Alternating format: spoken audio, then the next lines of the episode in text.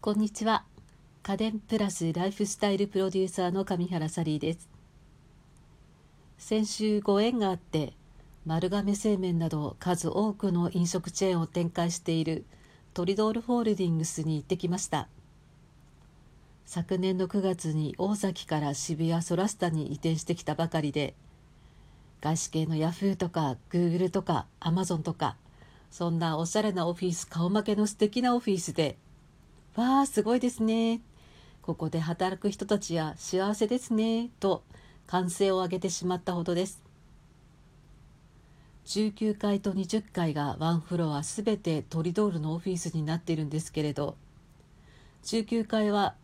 フリーアドレス制で例えば背の高いソファーで囲まれているコーナーもあれば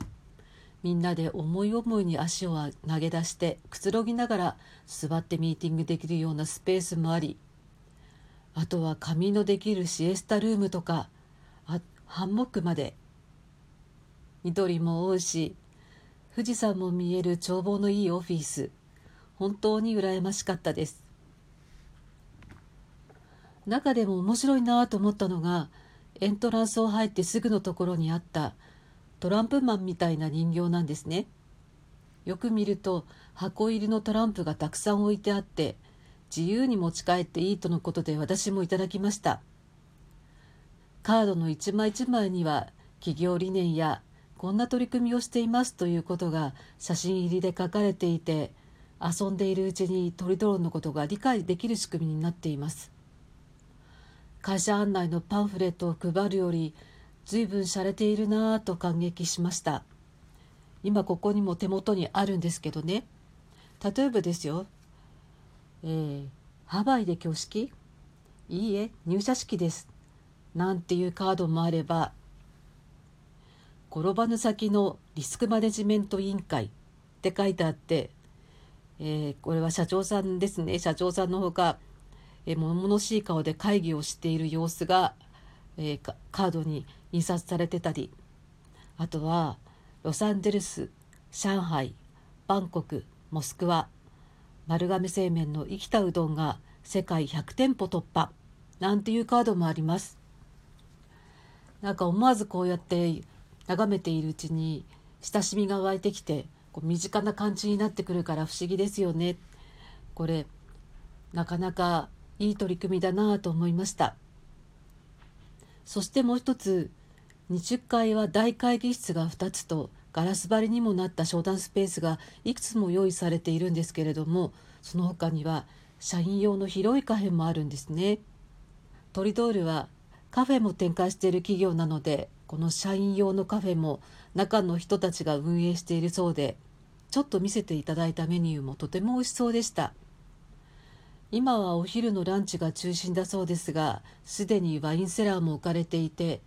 今後は仕事の後のバータイムも設けようというプランがあるそうです。こうした今時の働き方改革に合わせたオフィス作りはミラノのダイキンイタリアでも取材してきましたしアイリスオーヤマの東京本社ビルも心に残っています。素敵なデザインのオフィスにはそれだけが費用がかかっているでしょうし維持費も大変なことだと思います。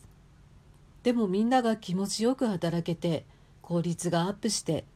社内での意思疎通がうまくいって今までにないアイデアが生まれたり商談がスムーズに進んだり他社との協業ができたりするのだとしたら目先のコストだけでは計り知れないメリットがあるのかもしれませんね。そうそうまだトリドールホールディングスのオフィスのことでいいなと思ったことがありました。それは社外の人も多く出入りする20階の廊下やちょっとしたスペースにたくさんのアート作品が展示されていたんですね。1ヶ月に1回程度入れ替えがあるのだそうですけれど作者や作品名などの他にちゃんと価格も掲示されていて社内のスタッフはもちろんですけれど訪れた取引先の人も購入できるのだそうです。でね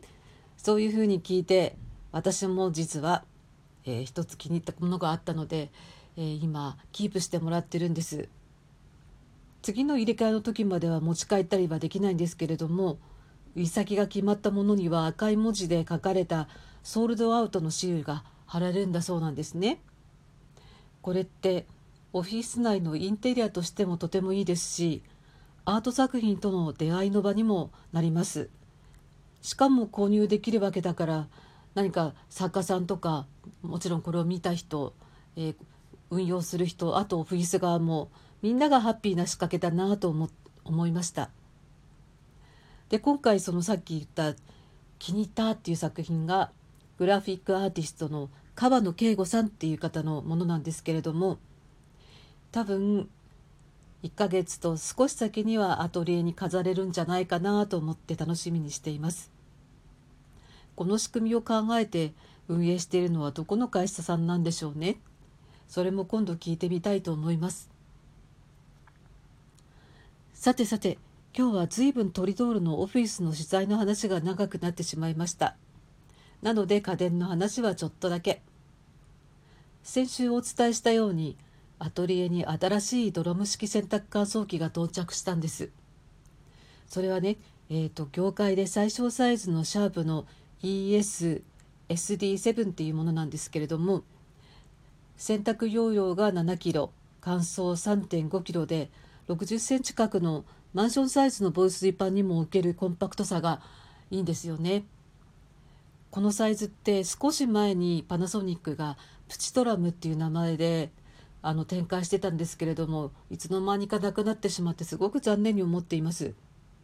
でこのシャープの場合はあの DD インバーターを採用しているので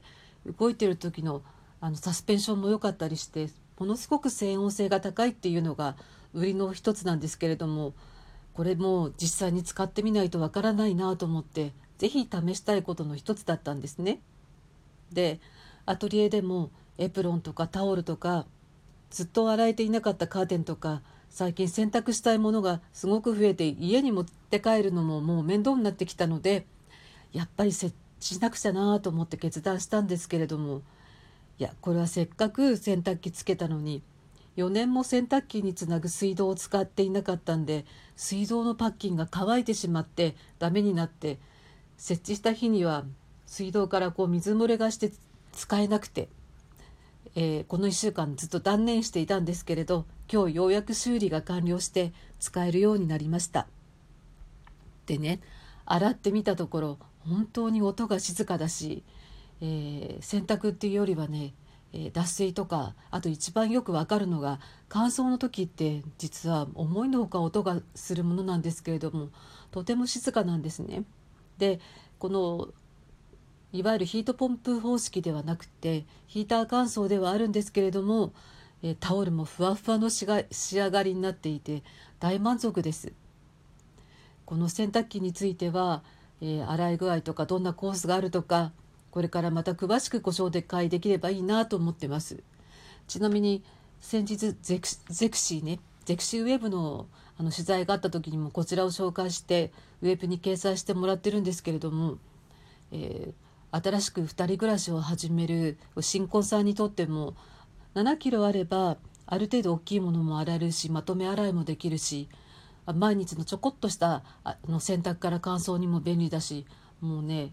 これ一択なんじゃないかなと思うぐらい、えー、いい洗濯機だなと思っています。ま、できればさらにワンサイズちっちゃいようなあと設置しやすいものがあればこれから高齢者の人にも嬉しいし便利な洗濯機になるんじゃないかなと思っています。はい今日はこの辺でお聴きくださってありがとうございました。また明日もどうぞよろしくお願いいたします。